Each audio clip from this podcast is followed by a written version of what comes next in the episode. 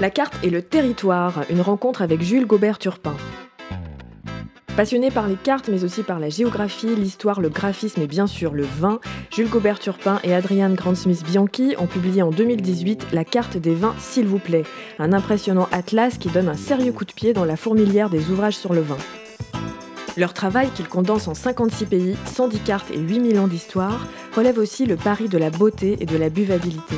Les textes sont érudits quoique drôles et les cartes à la fois précises et élégantes. On a rencontré Jules chez Envrac à Paris dans le 18e arrondissement. Bonjour Jules. Bonjour. Où est ton compatriote euh, Adrien Il est euh, en ce moment quelque part euh, en Auvergne, et c'est là où il habite, à Sérilly exactement. Il vit là-bas, il travaille depuis là-bas, on essaie de, de, se voir assez, assez régulièrement, et, et, donc moi je suis à Paris maintenant. J'étais à Bordeaux avant, et moi je viens de m'installer depuis le, le mois de septembre à Paris.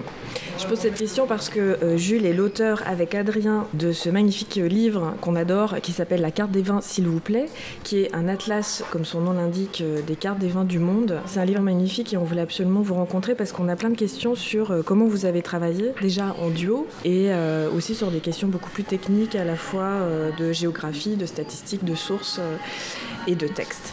Donc qui fait quoi entre Adrien et vous? Alors donc euh, Adrien est vraiment sur la partie graphisme, mmh. les cartes c'est lui, toutes les infographies c'est vraiment voilà il est directeur artistique donc c'est tout son travail c'est le graphisme et moi je vais être sur le texte, le contenu. On est vraiment totalement séparés, on, a, on discute évidemment euh, toutes les parties euh, et on échange sur, sur, sur la partie de l'autre, hein, on n'est pas complètement fermé, mais voilà on s'est réparti le, enfin on s'est réparti c'est nos formations aussi et nos, nos, nos, appétences, voilà nos capacités qui nous ont amené à, à, se répartir le travail comme ça. Nous en fait au début on, on voulait se former au vin et du coup on est allé classique, on va dans une librairie et puis on cherche euh, les livres, euh, les supports un peu pour apprendre. Et vraiment on a été assez surpris de voir qu'il y avait rien de qui nous plaisait vraiment, qui était assez visuel euh, et nous on cherchait vraiment une belle carte, une belle carte des vins de France, c'était le truc qu'on cherchait. Et franchement on trouvait pas, vu qu'on avait ces capacités de pouvoir la créer, on l'a créé et on est allé un peu plus loin, on a fait en fait une carte dépliante où il y avait la carte des vins de France et puis derrière il y avait des infographies avec les cépages, les millésimes. On s'est rendu compte que ça plaisait bien et du coup on a continué, on a décliné cette collection et puis on en a fait une société, on a créé notre société qui s'appelle donc la carte des vins s'il vous plaît, où on cartographie tous les vignobles en autoproduction donc en autoproduction, en auto-édition. Et donc on a commencé à, à, créer des cartes, soit sous format dépliant, soit sous poster. Et on a un éditeur, euh, donc des éditions Marabout, qui a trouvé une de ces cartes et qui nous a dit je veux faire un livre euh, sur les cartes du monde, enfin les, les, les, vins du monde.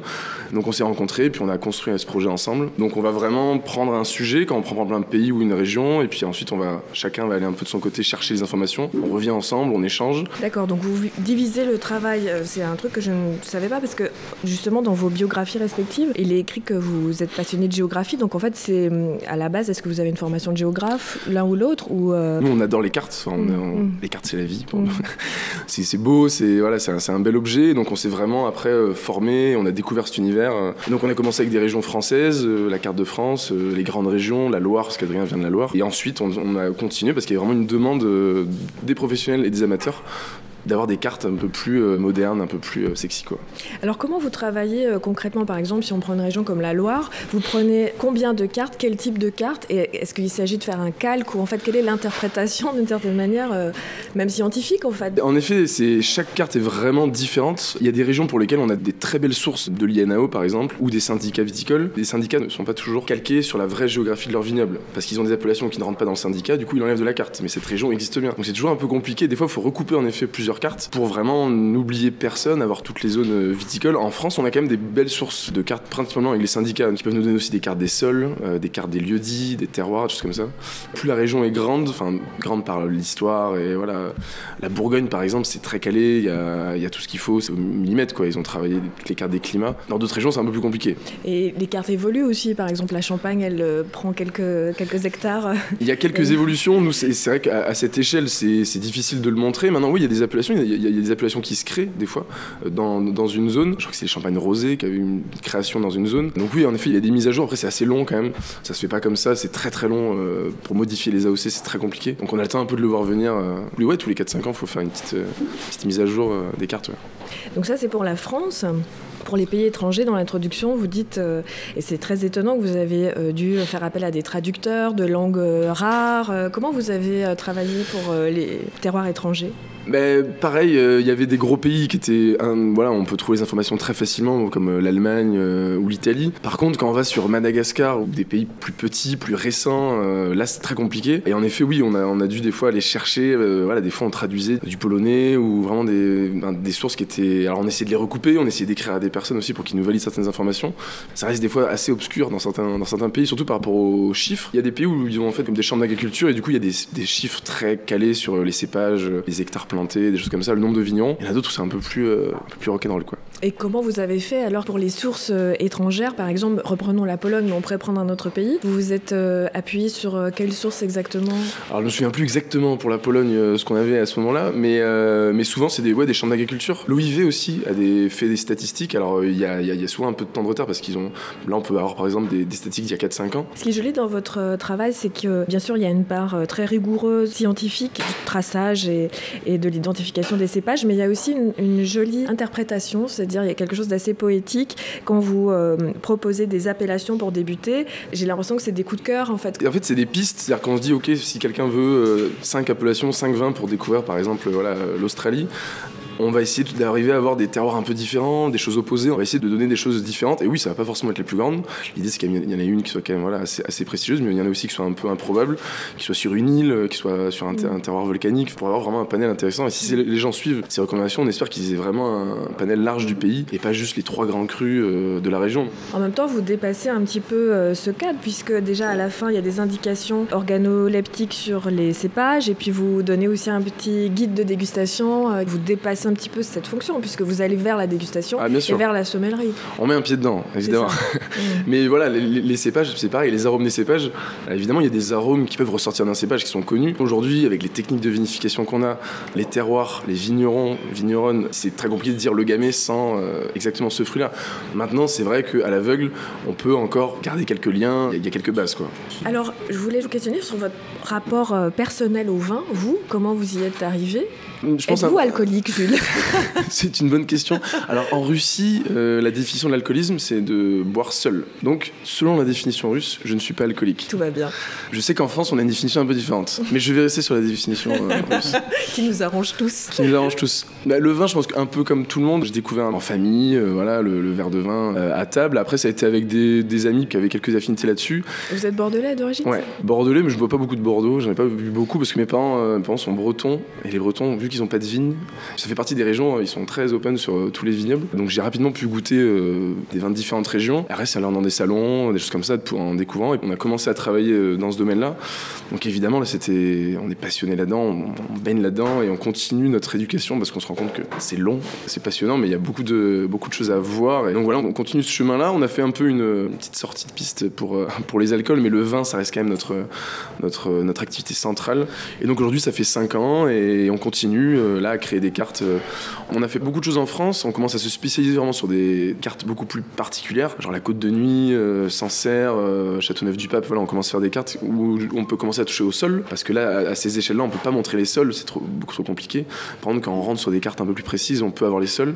Et là, ça ajoute une grille de lecture et c'est très beau. Une carte des sols, c'est vraiment, euh, c'est très esthétique. C'est très pratique aussi pour un. Si on dit ça, il va dire mais quoi, esthétique. mais en tout cas, nous, on trouve ça très beau, une carte des sols. Donc là, on avance un peu sur ces, choses-là. En Italie aussi, on a beaucoup de choses à faire. Avec la France, l'Italie est le pays où il y a le plus de c'est pas qu'il y a le plus de terroirs, mais en tout cas, ils sont référencés, ils sont euh, classés et les vignerons travaillent dessus et ont besoin aussi de support pour les présenter. Donc, ceux qui achètent les cartes euh, très spécifiques, ce sont les vignerons? Alors, il y a des vignerons. Euh, nous, au début, c'était pour des vignerons, des professionnels. Après, on s'est rendu compte qu'en fait, il y avait des gens qui étaient juste amateurs, qui achetaient une grande carte et qui la mettaient dans leur salon. On s'est dit, ah, ok, on pensait vraiment que c'était pour des cavistes ou des apprentis sommeliers. En fait, non, les gens achètent une carte, c'est un peu de la déco et voilà, par, par amour du vin ou pour afficher leur région. On s'est rendu compte de ça. Donc, aujourd'hui, il y a ces deux pôles-là. Après, je pense qu'une carte très spécifique, ce sera quand même plus des amateurs de vin euh, assez aguerri quand même. Vous avez apporté votre dernier euh, ouvrage, on va en parler un petit peu. Il s'agit du Tour du monde en 80 verres. Donc vous quittez le monde du vin pour parler euh, des alcools. Vous pouvez nous présenter ce travail?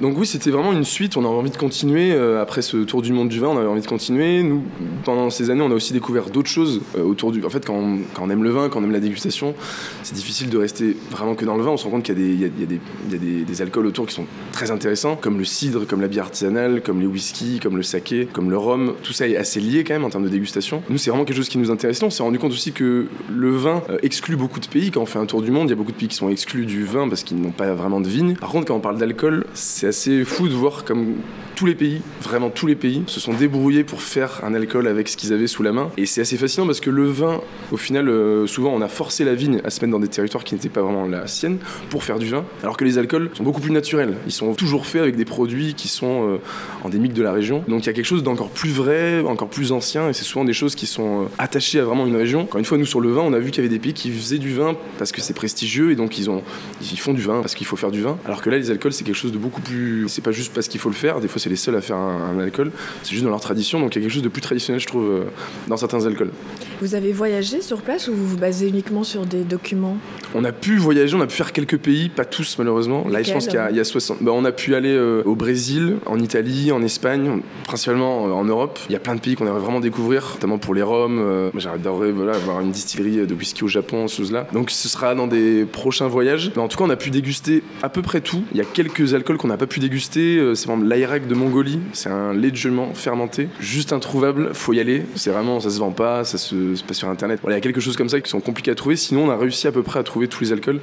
L'alcool peut voyager assez bien, en tout cas certains, surtout les spiritueux. Donc, on a réussi à s'en procurer assez facilement. Et comment vous faites pour décrire le lait de jument euh, fermenté sans l'avoir goûté? Alors là, on le décrit pas. On, décrit vraiment l'histoire. On décrit ce qu'on a entendu, ce qu'on a lu sur cet alcool-là, mais on n'est pas sur une description vraiment euh, très précise. On va plutôt parler de comment est-ce qu'il est fabriqué, quelle place il a euh, dans les familles mongoles. On va plus être sur une approche sociologique, mais même un peu dans, dans- dans ce livre sur le vin aussi, on avait cette approche-là. On est plus sur une présentation ouais, sociologique du vin, quelle place il a, plutôt que voilà, dans une description très pure euh, de la dégustation. Et là, par contre, c'est un voyage terrestre, c'est-à-dire qu'on part d'un pays et puis on passe au pays suivant. On les a pas classés par ordre alphabétique parce qu'en comme ça, on garde les continents, Mhm. euh, puisque les continents sont, euh, les, histoires sont souvent liées. la prohibition, par exemple, en Amérique du Nord, ça a touché au- aussi bien le Canada que les États-Unis. Voilà, il y a des histoires qui sont communes à des continents, donc on a trouvé ça intéressant de les garder, les garder ensemble. Et vous faites aussi des cartes plus décoratives sur des associations, par exemple, il y en a une sur le fromage. Ouais. voilà. Enfin, il n'y a pas de limite en réalité à non, tous les sujets. ouais, nous, au début, on a commencé avec la carte. On adore aussi tout ce qui est l'infographie, la data visualisation. C'est une manière d'apprendre qui est très sympa, euh, très jolie et assez efficace pour mémoriser des choses. Donc, on avait commencé avec les, les arômes des cépages. Après, oui, on a fait une, une affiche sur euh, les accords vin et fromage. On en a fait une aussi sur les accords euh, vin yoga, où on a du coup euh, des postures, des, des- des postures de yoga. Donc là, c'est c'est très scientifique. Là, hein. C'est donc des postures de yoga et on conseille un vin pour aller avec. Donc en faisant la posture, on boit. Voilà, exactement. Oui, non, non, c'est très très sérieux, hein, vraiment. euh, Et ça, faut le faire le matin, en général. Là, ce matin, vous avez fait votre yoga. Voilà, ça euh, booste, la, ça booste la créativité, ça c'est sûr. mhm. Euh, après, oui, c'est très bon pour aussi le, le- le drainage, quoi. Le Vous drainage, avez, là. vous avez bu du coup combien de verres de vin ce matin en faisant J'ai fait mes votre 9 yoga postures. Donc 9, 9 verres de vin. 9 verres de vin. Ouais. C'est- un ami Gérard Depardieu qui m'a qui m'a appris ça et, et franchement ça marche et c'est le, secret de la longévité. Donc là par exemple euh, on voit euh, la position euh, du chien museau-facial. C'est conseillé avec un, un champagne blanc de noir par exemple. Bien sûr. Ensuite vous pouvez euh, aller sur le, la position du guerrier. Ouais. Ça c'est plutôt avec un Cahors. Et là, si je comprends bien, euh, les pieds qui sont en chandelle font une petite rotation euh, du verre de vin pour éviter. Pour l'aérer. Pour l'aérer, exactement. Oui, oui. Voilà. Donc voilà, ça c'est l'affiche vraiment la plus sérieuse hein, de, Mhm. de- de notre collection. Mhm. Mais après, on a du vrai, des choses plus, euh, plus fun. Oui.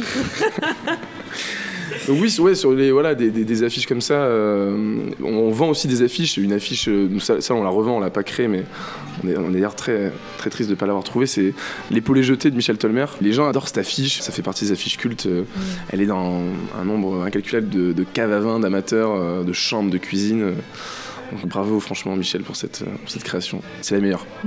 nous sommes des, des jeunes padawans de l'affiche du vin et nous espérons aller sur, euh, aller sur ce chemin de, Sur la trace de Michel Tolmer. Alors, je vais vous poser une dernière question. Où est le Jura dans la carte des vins, s'il vous plaît? Alors ça c'est ça c'est notre grand euh, notre grande tristesse, on a des gros soucis avec ça. En fait, on avait vraiment des problématiques de place. Déjà la France prend beaucoup de place. Au début, il n'y avait pas la Corse. Donc on est interdit de séjour en Corse pendant, pendant, 10 ans, on peut pas prendre, le, pas prendre le ferry. Et en effet, il manque le Jura, il manque la Savoie, euh, voilà. Il, le budget, je crois. Voilà, il n'y a pas le budget. La France, déjà, c'est 17 régions viticoles, donc ça prenait déjà une vingtaine de pages sur un livre qui en fait 190, c'est beaucoup. Par contre, voilà, il y a des terroirs beaucoup plus improbables. On va la rajouter, ça fait prévu, c'est prévu dans les mises à jour, je crois que là, on n'a plus le choix.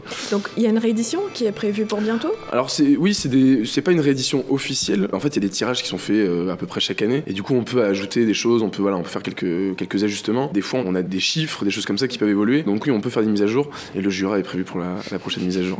je crois que pour ce, on va faire un livre que sur le Jura, comme ça, pour, pour, pour se rattraper euh, non, mais vous avez essuyé les foudres de nombreux jurassiens, non, quand même Ou je ne sais pas? Les foudres. Ah, ah, les, foudres, les foudres, oui. Les c'est très bien, c'est très bien trouvé. Euh, non, c'est pas vraiment avec des vignerons. Non, non, des gens nous demandent, tiens, le Jura. Euh, mais on, savait, hein, on savait que toutes les régions viticoles françaises et italiennes et espagnoles ne sont pas dedans, parce que c'est pas possible, tout simplement. Et l'idée, c'est vraiment. Là, là, nous, ce qu'on aimerait faire pour le prochain projet, c'est en faire ce livre-là, mais que sur la France. Que sur la France. Et là, on peut vraiment rentrer. voilà, le Val-de-Loire, par exemple, là, il y a une page. C'est quand même. évidemment, ça mérite beaucoup plus. Sauf que si on fait 10 euh, pages sur le Val-de-Loire, ça, ça rentre plus. Là, le, projet, c'est faire un atlas des vins de France. On pourra vraiment rentrer dans des terroirs, rentrer dans des appellations et raconter beaucoup plus de choses sur des, des terroirs bien particuliers euh, qu'on ne pouvait pas présenter dans ce livre qui est évidemment beaucoup plus générique sur, sur les vins du monde. Et ce projet, il est euh, concret, signé, vous y travaillez tous les jours. Ce sera le prochain tome C'est le prochain, ouais, c'est le prochain qu'on veut sortir là, fin d'année 2021. Un tour des vins de France. Et là, nous, l'idée, c'est aussi vraiment d'en profiter pour vraiment aller dans toutes les régions. On avait prévu de faire ça au mois de mars, de faire un tour des vins de France à vélo, d'aller dans toutes les régions à vélo. Euh, il y, a une petite, y a une petite crise, euh, il y, a eu quelque chose, je sais plus ce qui s'est passé au mois de mars. Euh, on avait tout qui était prévu, enfin on avait deux semaines qui étaient prévues, voilà, je sais plus, je sais plus ce qui s'est passé, mais il y a eu un petit contretemps. On espère pouvoir reporter ça. C'est pas gagné, mais en tout cas, on veut vraiment aller dans toutes les régions. Quelque chose qu'on n'a pas pu faire évidemment pour un atlas des vins du monde. Là, on va pouvoir le faire puisque c'est beaucoup plus accessible et on passera un bon moment dans le Jura. et, voilà, Alors, on le mettra en première page. Eh bien, merci beaucoup, Jules, pour cette visite chez Envrac et pour vos merveilleux livres. Et puis bon courage pour la, pour la suite. Merci beaucoup.